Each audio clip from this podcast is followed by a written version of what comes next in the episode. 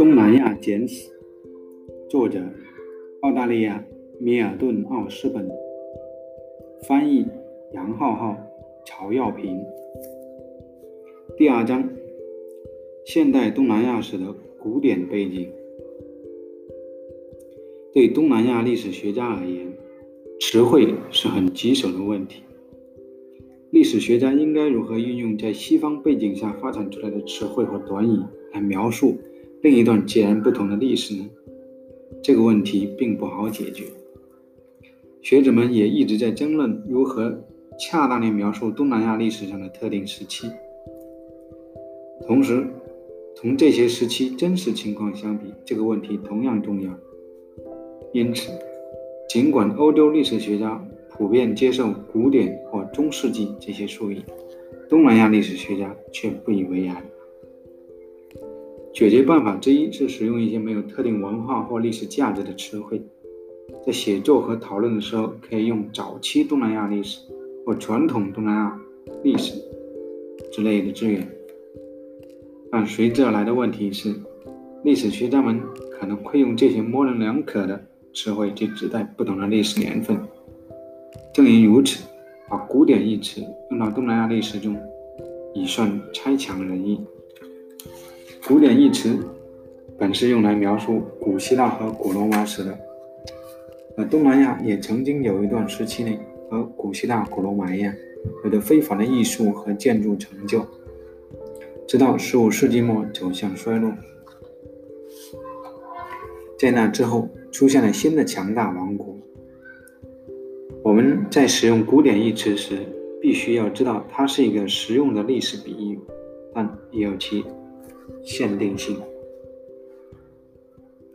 作为一个用来指代古希腊、古罗马伟大成就的词，古典对我们认识那个时候的东南亚的确很有帮助。他提醒初学者注意这个时期生产生了东南亚文化传统的重要性，因为在那之后，东南亚文化的作用就没有那么显赫了。到了十九世纪，这种传统的衰弱已经成为一个很大的问题。在十九世纪五十年代末及二十世纪六十年代初，最早的和柬埔寨王宫有来往的西方人认为柬埔寨不但小，还缺乏艺术特色。他们对当时的柬埔寨国王诺尔敦没有很高的评价，他们无法相信这位国王以及及其臣民的祖先曾居住在雄伟的吴哥寺旁，他们也很难想象。这位诺尔登国王把自己视为国家传统的捍卫者，尽管吴哥过去的帝王威名早已消失，但身为继承者，他认为先辈的荣耀依旧属于柬埔寨。下面这个例子很好的凸显出古典时期的重要性。东南亚人民和政府都珍视国家的过去和荣耀，尽管他们铭记荣耀的方法和西方人的历史观念非常不同。缅甸人铭记着十一到十二世纪建造的蒲甘庙宇的辉煌，印度尼西亚人则一直记得爪哇统治者在历史早期建立的重要帝国。不过，这些永久、永这些久远记忆的准确程度一直存在争议。不同的人、社会群体乃至国家，对于所谓古典历史的本质和重要性的认识，仍然存在很大的争议。如果试图否认这一点，就无疑误人子弟；但如果直接忽略这段历史的重要程度，那就更加武断了。促使我们关注东南亚古典史的原因很多，例如这些王国的兴衰都揭示出究竟哪些因素塑造了今天更为人所熟知的东南亚现代史。现在，当我们研究东南亚大陆时，很有必要去追问，为什么古典时期最强大的国家吴哥帝国最终沦为历史的失败者？要知道，当时他在水资源的控制和利用方面有着非凡的成就，而且吴哥建筑也曾辉煌一时。此外，还有一些负面的问题，例如在经历长达几个世纪的商业成功后，为什么海上帝国势力佛氏在十三到十四世纪间失去了它的在印度？中国东西贸易线上的主导地位呢？我们可以再问一个正面一点的问题：为什么爪哇总会成为必争之地呢？历代强国不但渴望统治该岛，还渴望获得印度尼西亚群岛其他岛屿的宗主权。对这些问题，也许我们难以给出令人满意的答案。况且本章也只是为后面章节提供背景知识，但是我们还是可以大致描绘出东南亚古典时期的一些重要特征，对促成这些国家和帝国兴衰的因素进行讨论，并探讨他们在建筑和航海等领域的伟大成就。为此，我们有必要试着去勾勒一一幅九世纪东南亚的形势图。我们很准确很难准确描述出当时东南亚哪些国家的具体地理位置。也很难统计出生活在王权中心之外的人口数量。我们对当时菲律宾的大多数地方一无所知，对东南亚海上地区也还很陌生。但是，如果我们敢能够把目光转移到印度尼西亚群岛的西部，画面就会变得清晰很多。在九世纪的时候，一个较为有名的王国或国家的出现，而且从装饰上看，这些国家新建的。庙宇和神殿已经展现出很高的艺术成就，最著名的是佛教建筑婆罗浮屠以及印度教建筑普兰巴南，都坐落在爪哇中部日惹市的不远处。再往西北方向走，我们就看到了苏门答腊岛，那里存在过一个名为斯里佛斯的贸易帝国，在六到七世纪曾盛极一时，尽管最终经历失败。但它在长达数百年内持续主导了西方印度与东方中国之间的贸易以及其他地方的贸易。虽然人们对斯里佛斯帝国的确切位置仍然存在争议，但近年来的考古发现表明，这个伟大海洋帝国的首都之一就在苏门答腊岛的南部。八到九世纪的时候，就坐落在今天巨港市的附近。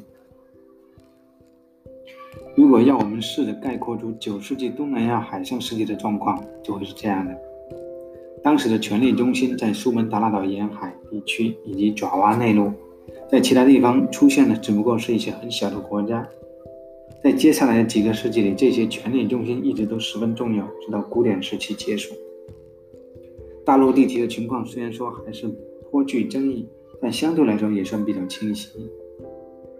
在九世纪，越南不是一个独立的国家，因为唐朝曾占领红河三角洲一带，并把当时的越南当作最遥远的省份之一进行管辖。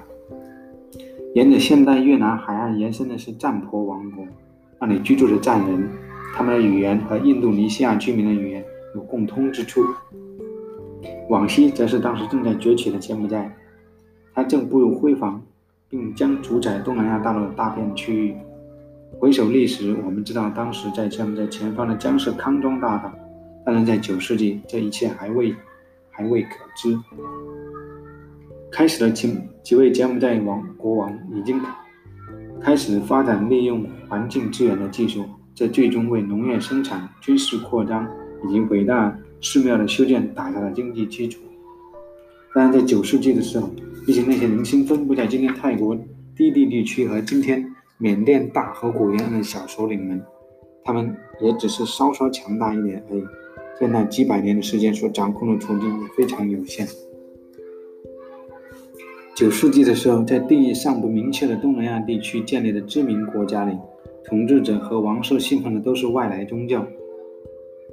印度教传入始于公元纪年早期，是当时东南亚地区发展的重要特点之一。这样的发展被称为印度化。但学者们对这个术语的真正含义未达成共识。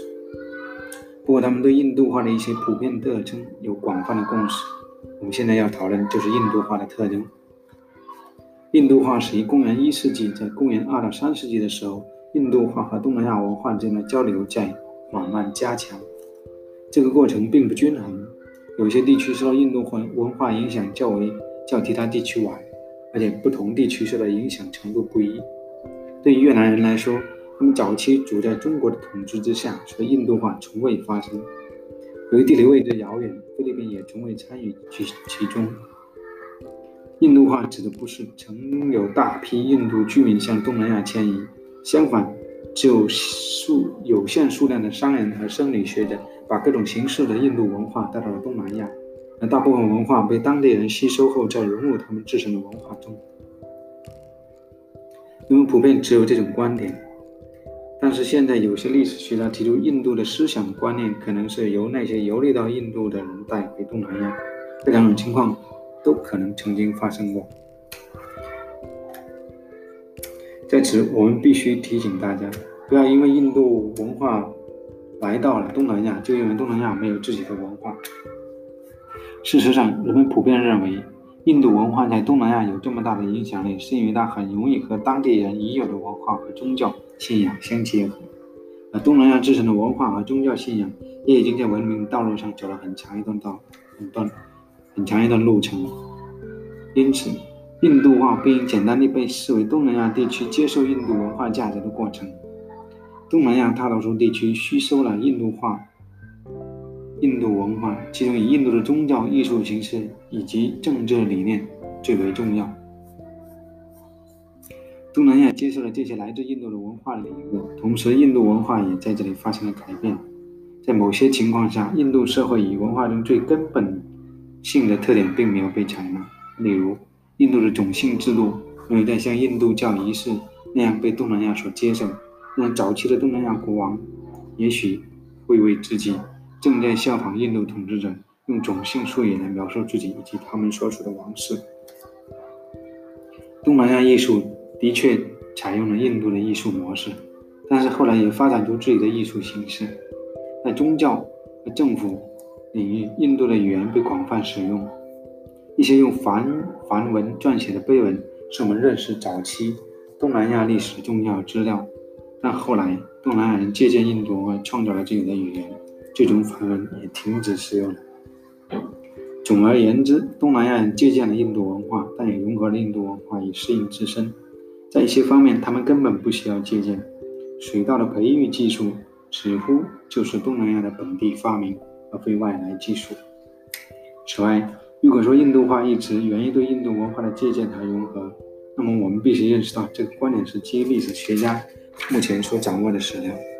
我们对国王、宫廷和僧侣的世界的了解，远多于我们对农民阶层的了解。耕作于田间的农民也许受印度化的影响很小。印度教和大乘佛教是最早对东南亚产生影响的佛教。这两种宗教的信徒都注重大师的点化，同时对生物和非生物以及他们周遭物体的灵魂都保有敬畏之心，相信即便是树木、石头、蛇和鸟皆有灵魂。我们又应该如何理解印度思想对东南亚统治者和宗教人士的吸引力？部分原因可能是对那些想通过一个新思想来获取更多宗教和世俗权利的东南亚人，印度文化给他们提供一条。一种条理清晰、发展完善的理念和知识模式。在传说中，婆罗门教僧侣来到东南亚，带来了转机。他们给东南亚统治者带来了关于治国和宗教的智慧和建议。婆罗门教徒既是学者，也是僧侣。他们知道统治者如何处理与邻国的关系。他们还是天文学家、占星师和建筑师。作为建筑师，他们建造了庙。寺庙不仅符合建筑技术的要求，凸显了宗教象征。方便天文观测。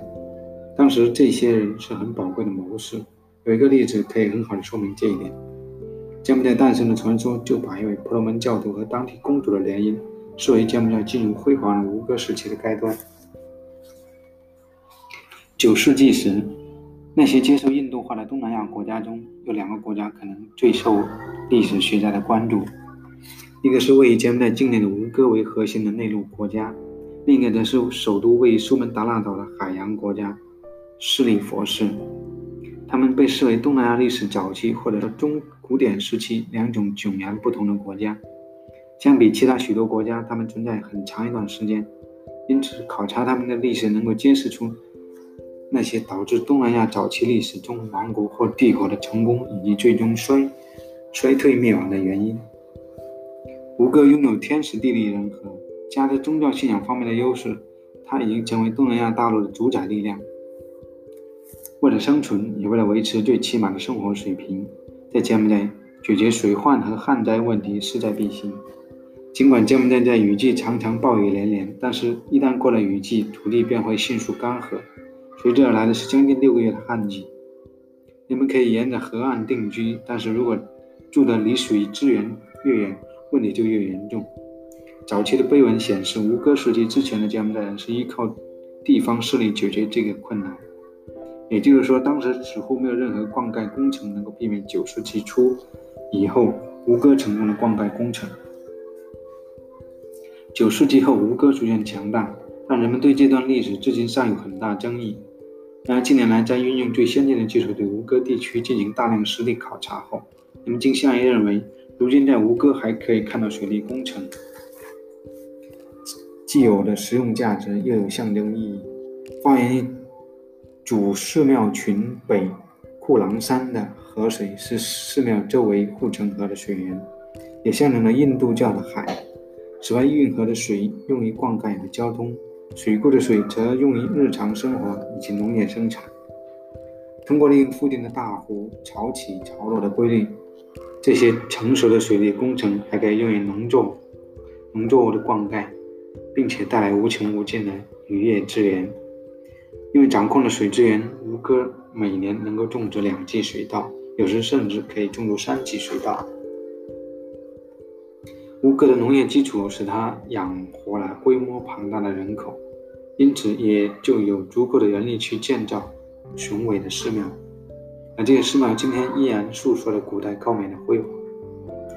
吴哥的财富就是他的人们和农业生产力，没有这两项财富。就不可能存在吴哥这座世上最著名、最大型的寺庙。此外，还有一项财富是战争中获得的战利品——战俘。这些战俘后来成为奴隶。从最广泛意义上讲，贸易并不是吴哥赖以生存的基础。这些吴哥寺庙是吴哥统治者所建，尊奉着国家的宗教信仰，建造和维护这些寺庙以及给僧侣们提供衣食住行，仅仅依靠。寺庙附近肥沃的土地是不够的，还得依靠吴哥中心之外的村庄。对于有幸参观吴哥地区的人来说，他们可以明显的看到柬埔寨九到十四世纪的成就，在几百平方公里的土地上散布着大大小小的寺庙。学者仍然在不断发现新的重要现实，探究如为何这个王朝有如此美轮美奂的建筑。直到二零一三年，通过激光雷达技术，也就是在研究区域上空使用激光束、激光聚光束的技术，研究者成功绘出位于吴哥窟以北库朗山上的马汉德拉帕瓦尔城。很久以来，人们都知道这个城市曾经存在过，也知道吴哥帝国的建建国者舍耶宝猫二世在此发誓要成为世界的统治者。最近的调查显示。这座失落之城的面积远比人们想象的要大得多。在这里，人们发现了五座先前并不为人知的寺庙，以及一个主要的道路和堤坝网。这些科技能力也凸显了吴哥的，也凸显了吴哥时期社会的高度发展。它的美学方面的成就可以和它的技术成就相媲美。各种雕像、浅浮雕和高浮雕，以及吴哥时期不断完善的建筑形式。都证实了东南亚历史古典时期柬埔寨拥有的丰富的文化。另一个例子也凸显出这种文化的丰富性。中国使者周达观于一二九六年访问吴哥，虽然彼时的吴哥人已经逐渐丧失了对自己苦心经营四个世界帝国的控制，但周达观仍然相信它是东南亚最富饶的城市。他记录了当时国王骑着大象手持金剑游行的盛况，烟花爆竹响彻全城。作为中国人，周达观对非中华文化持保留态度，但依然对吴哥统治的财富和这个曾逗留了将近一年的城市留有深刻印象。吴哥给这位带着怀疑目光的中国官员留下深刻印象。然而，他的经济基础着实非常脆弱。在当时，以吴哥为核心的柬埔寨的统治范围涵盖今天的泰国、老挝和越南。它并非一个贸易帝国，尽管存在一些贸易活动。相反，吴哥帝国最根本的特点是商业和商业相去甚远。很多实力弱小的统治者和管理者都能接受吴哥国王作为他们的最高宗主。请注意，这里又沿用了一个欧洲史的术语。但位于今天泰国的一些人们不不愿安于现状，选择独立而战，破坏这种政治关系。非但如此，他们还要威胁，来威胁要摧毁吴哥赖以生存的农业体系。然而，导致吴哥势力衰微的原因，不仅仅是西部数个泰人政权的逐渐崛起，其他因素也同样发挥了作用。例如，十四世纪一段时期毁灭性的灾难——旱灾和强于往往常的季风相继发生，这些都是极有害的气候变化。另外，当时肆虐的疟疾很可能也对吴哥的衰败产生了影响。最近的研究还显示，在吴哥辉煌的最后一个世纪，统治者们面临艰难维持运河和水库复杂体系的问题。这个难题关乎国家的繁荣。在15世纪某个时期，当时柬埔寨的国王决定携王室离开吴哥，该事件对东南亚大陆产生深刻的影响，但是欧洲却全却闻所未闻。这个伟大的帝国从此走向终结。之后，其他国家兴起，它慢慢步入辉煌。当时泰人政权不断崛起，也是吴哥衰亡的因素之一。吴哥衰亡后，新政权缓慢增长。实地控制了包括今天泰国这里大片大片疆土，整个过程持续到二十世纪初才宣告完成。公元九三九年独立的越南和吴哥的覆灭没有直接的联系，然而在历史的长河中，我们可以看到吴哥崩溃是越南随后扩张至越南南部地区的一个重要原因。因为该地区曾经就是吴哥帝国的一部分。如果把目光放到东南亚大陆的西部，早期的缅甸受到吴哥崩溃的影响几乎微微乎其微。在十三到十十一到十三世纪期间，一座伟大的缅甸城蒲甘建成。一二八七年，蒲甘被当时统治中心统治中国的蒙古人入侵，并且被洗劫一空。这件事以后。后来，缅甸统治者建立一个稳定国家所做的努力，同吴哥的衰落并无直接关系。但是，蒲甘的灭亡，再次在某种程度上形塑出东南亚大陆上国家与势力的新魔术。我们不要只看到国家衰亡，而应该多从模式转变的角度进行思考，一定会有收获。吴哥最终崩溃，是因为它的经济结构难以维持，但吴哥文化并没有消亡。获胜的泰人从他们曾经的统治者那里吸收了很多东西，泰人的建筑、文字、行政理念，甚至是舞蹈，很可能都受到高棉人的启发。不仅如此，在吴哥帝国和蒲甘王国衰落以后，新的王国崛起，其他国家的实力也在也有所上升，因此。如果只关注古典时期最强盛王国的衰落，这种看待历史的角度是片面的。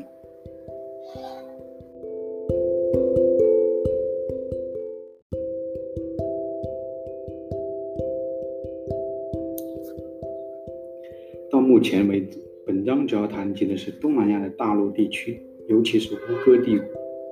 另一个有着不同发展模式的海洋帝国——斯里佛士，同样很重要。在古典时期的东南亚地区，吴哥是以耕地为基础的农业国家，并非贸易国家。相反，斯里佛士则是早期东南亚历史最伟大的海上贸易强国代表。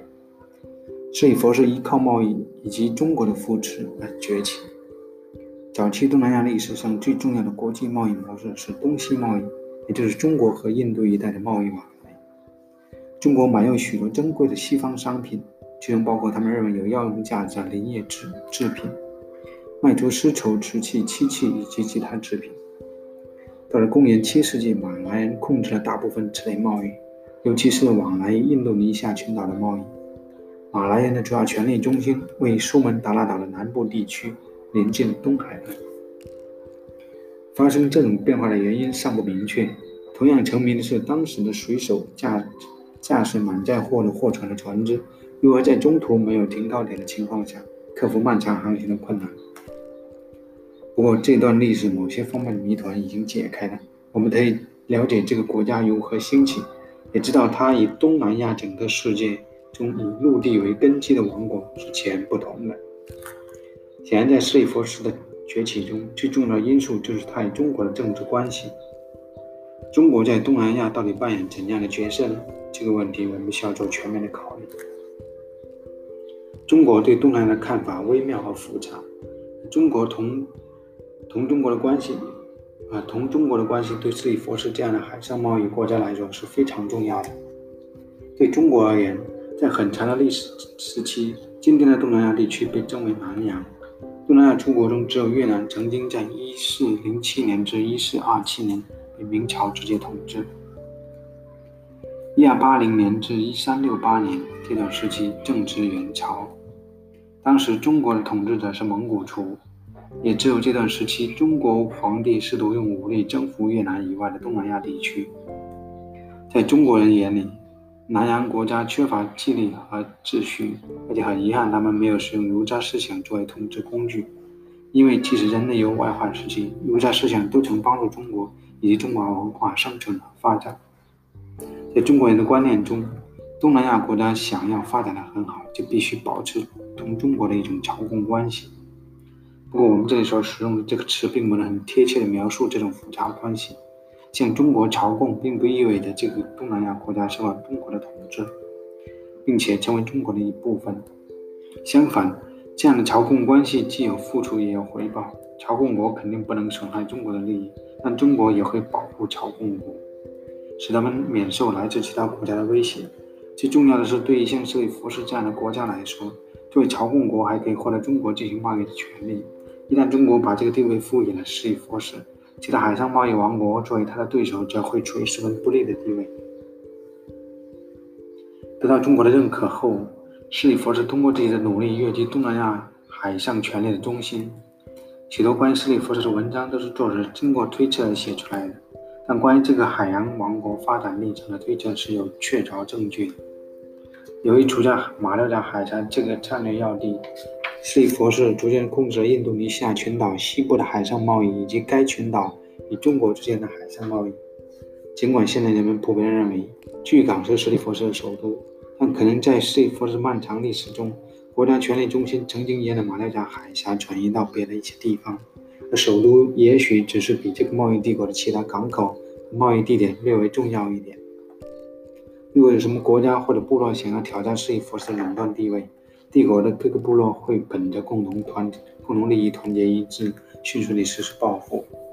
我们同样也可以推测到，只要基本贸易安排不被打乱，无论是斯里佛士的中央有多大权力，都会允许各个部落享受相当程度的政治自由，从而起到缓冲利益冲突的作用。就像吴哥一样，斯里佛士也适应了周边的环境。对斯里佛斯这个印度尼西亚马来王国来说，拥有开放的海疆，弥补了苏门答腊岛东南海岸的沼泽地区及今天马来西亚半岛西海岸缺少耕地的遗憾。古典时期这两个国家对比明显，是两种完全不同的历史发展模式的典型代表，在19世纪前一直都是其他东南亚国家所追随的榜样。到了19世纪后，以耕地为基础并且基本实现自给自足的东南亚国家发生了重大的变化。在7到14世纪。斯里佛士一直是一个海上强权，后来他的地位被马六甲王朝等政权所取代。19世纪时，扮演这一角色的则是新加坡，不过人们对这一点尚有争议。然而，无论是后来成为地区转转口港的哪一个国家，也无论哪一个国家成为了东南亚西部海域的贸易中心，斯里佛士都是第一个意识到掌控海洋之重要性的王国。葡萄牙、荷兰。或英国的那些商人和战略家曾试图取得东南亚海上世界的支配地位，但他们很少意识到自己是斯里佛士这个早期海洋帝国的后继者，甚至都没有听说过斯里佛士。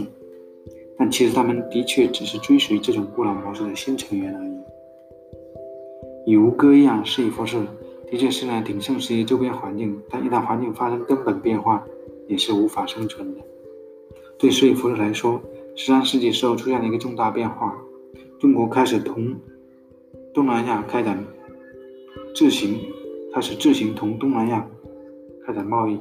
中国人驾驶自己的帆船在东南亚买卖商品，打破了斯里佛士多年苦心经营、排除万难的取得平衡。中国商船的活动范围扩大后，斯里佛士的利益更加岌岌可危。这节刚好又发生印度尼西亚统治者试图超越权力中心、拓展地方宗主权的时候。对斯里来斯里佛士来说，最危险的是以耕地为根基的爪哇王国怀抱帝国野心，将斯里佛士岌岌可危状况视为机遇，并试图对其发动致命一击。在十四世纪末的某个时刻，爪哇内的一个占有主导地位的王国把斯里佛的残余势力清除，彻底结束了后者统治海上世界的历史悠悠久历史。在以上这些关于吴哥和斯里佛的有限描述中，我们只是对历史做了浅层次的勾勒，对普通人民关注实在太少。我们研究宫廷和国王，研究大型战役以及接连连接地区乃至全球的贸易。但是我们却没有做到平衡。其实我们在研究东南亚古典时期的国王时，也很少真正洞悉他们的个性。但也许也有些许例外。在七世纪的时候，一位高明国王让其宫廷抄写员鼓吹，说地方妇美妇女为了赢得他的微笑，认为即便被他强暴也是值得的。这也许可以看作作为男性信仰主导权的典型例子。即便如此我们还是不清楚这样的铭文究竟是一种例行恭维，还是一种。对这位伊舍保姆国王的真实记录，我们还不能从记录的后，还能从记录后世的舍伊保姆七世政绩中的碑文，以及另一边悼念其亡妻的碑文中了解他的个人价值观。我们无法全面地描述这些统治者的个性，对古典时期的爪哇国王也是如此，就像爱尔兰国王、戈尔达纳卡拉国王这些统治者。又或是像扎扎马达这样的高官，他们被历史记录下来是一系列和他们相关的事件，而对他们的个性记录则少之又少。又想了解这些位高权重者都存在困难，那么想了解对国家生存至关重要，对想要了解对国家生存至关重要其他人群，例如农民、工匠等无权无势者，更是难上加难。到了二十世纪。很多东南亚历史研究者仍然只是关注统治者、宫廷礼仪、大型战役，只有在罕见的情况下，我们才能够看到普通男女的身影。然而，在吴哥巴戎式的雕刻上，我们能够看到古典时期日常生活的片段，从中可以一窥十二世纪吴哥人的生活场景。雕刻上类似斗鸡、犁地、妇女分娩、赌博等场景都非常典型。但他们依旧没有给我们提供太多当时农村生活的细节。在爪哇时期世纪的伟大史诗《爪哇史颂》中，我们可以看到有关爪哇东部新科沙里宫廷和乡村的关系的信息。不过，读完史诗后，我们对村民的了解也不多，因为资料的来源实在有限，所以我们不得不去关注更宏宏观的问题。例如印度化和那个大型王国的兴衰，以及本章被提及的中国化而非印度化的越南。在我们研究东南亚历史过程中，越南始终将是该地区特殊的一部分。在文化和政治方面，越南从中国那里借鉴了很多东西，因此有时候很难言看出越南历史和社会中的东南亚元素。不，无论是过去还是现在，这样的元素都是存在的。在越南历史中，人们。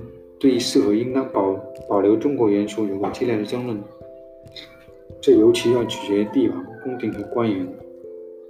尽管越南在很多方面都向中国学习，越南农民的迁徙欲望也很强，但越南民间妇女享有的地位以及与汉语截然不同的越南语等历史特征，似乎都说明越南与东南亚的联系更为紧密。但是在官方层面，中国思想的影响力不容置疑。中国是越南政府的一个模范，是一个文化军械库，从中拿来的文化可以应对国家遇到的新问题和新挑战。正因如此，我们可以得出中国对越南的影响比印度对柬埔寨的影响还要大的观点。然而，就像其他关于东南亚的观点一样，学生们对此意见不一。但人们普遍认为中国对越南起到了深刻而重要的影响，而中国的思想影响，而中国的思想影响了越南的发展。不仅如此。人们在讨论以上命题的时候，也会也已经达成了广泛的共识。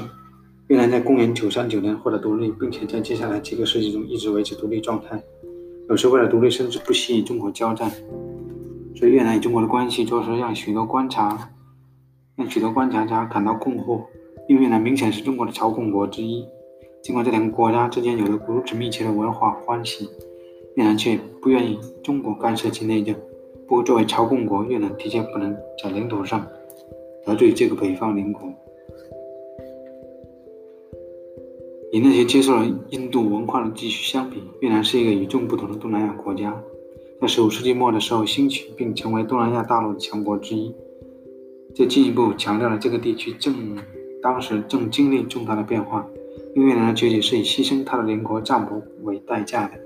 战国是一个被印度化了的国家，曾经一度具备足以挑战吴哥帝国的实力。12世纪末，占卜人驾驶强大的军用独木舟沿着湄公河和洞里下航行，并在一场水战中成功抢夺了、成功抢掠了当时暂时没落的吴哥王朝。十四世纪末，占卜的实力衰退，而此时越南为了兼并其国土而一直挑起摩擦，最终占卜王国被灭。从十三世纪到十五世纪，东南亚地区发生了许多重要的历史变化。历史学家们怀疑，这可能存在一系列重大事件。既导致了古典时期大国的垮台，也促进了一些对后来历史起重要作用的国家的兴起。这些事件中最著最显著的是蒙古人发挥的作用。有迹象显示，蒙古人打败了缅甸蒲甘，并干涉印度尼西亚群岛、越南、占婆和柬埔寨的内政，创造出有利于推动变革的动荡局面。还有一些人关注的重点不同，他们指出小乘佛教。传到东南亚大陆，伊斯兰教传到海洋地区后，引发了变革。以上的观点似乎都值得关注，但我们应该注意到，任何一个单一因素都不足以改变13世纪晚期之后东南亚政治版图。虽然蒙古人对蒲甘为核心的王国的摧毁并未言过其实，但其对吴哥王国的变化产生影响的方式尚未明确。伊斯兰教虽然是促成印度尼西亚岛民团结的因素之一。但在其传入爪哇北部和苏门答腊岛北部后，如何迅速推动政治发展，究竟在何种程度上加速该半岛中旧有国家关系的瓦解，我们对此就更难确定。简而言之，这里发生的一些重要的变革，不仅包括政治变革，在文化和宗教领域，此后同时也发生了变化。相对而言，那些认为东南亚历史上政治变革由某个单一因素造成的观点，没有多大的说服力。吴哥的例子在这个方面就很有启发性。至二十世纪初，一些人试图用单一因素去理解这个王国可以由盛转衰。最开始的时候，这些解释强调小乘佛教的重要性，因为它比印度大乘佛教更民主。后来又有观点认为，吴哥衰落的原因是疟疾流行，泰人入侵吴哥地区，毁掉了城内的城市和城市周围的水库和运河系统，给蚊子提供了适合繁殖的湿水塘。如今人们对这一单一。话的解释只保留意见。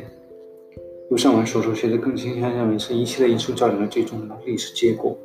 吴哥统治者之所以接受小乘佛教，也许是因为他们希望借此以巩固他国家的力量，而不是想使宗教变得更加民主。毋庸置疑，太阳的入侵提前也起到了重大作用，导致这座古城运河和水水库系统的崩溃，无法正常运行。或许导致吴哥王朝衰落的重要原因是十四世纪的剧烈的气候变化，这在本章前文已提及。当时吴哥王国的复杂水利系统受损，供水渠道堵塞或超负荷运作，在此情况下，气候因素大大影响农作物的收成。今天看来，疟疾顶多算是一个导致吴哥衰落一个小小因素。在两个多世纪内，东南亚发生重大变化，旧的王国不能再适应新的环境。而事实证明，新兴的王国适应了这个新环境。如果只寻找导致个人或王国兴衰的原因，而不去探讨那些最广泛的因素，结果会让人失望。而且，如果过分强调旧王国衰落以及某些文化特征的消失，就忽视了旧有文化依旧存在于新王国的事实。毕竟，新王国是过去古典时期强大王国或帝国的后继者。总之，古典时期后的。东南亚世界继承了古典世界留下来的巨巨大遗产。现在东南亚研究者也许并不了解其中错综复杂的细节，但他们不能忽视这些遗产的重要性。同样，如果他们想要更好地了解当代的东南亚，就不能忽视整个历史发展进程以及影响历史进程的重要文化因素。此外，他们还应该认识到一个基本的重要事实，即东南亚和世界上其他地区一样，都拥有有趣的且值得大家关注的历史。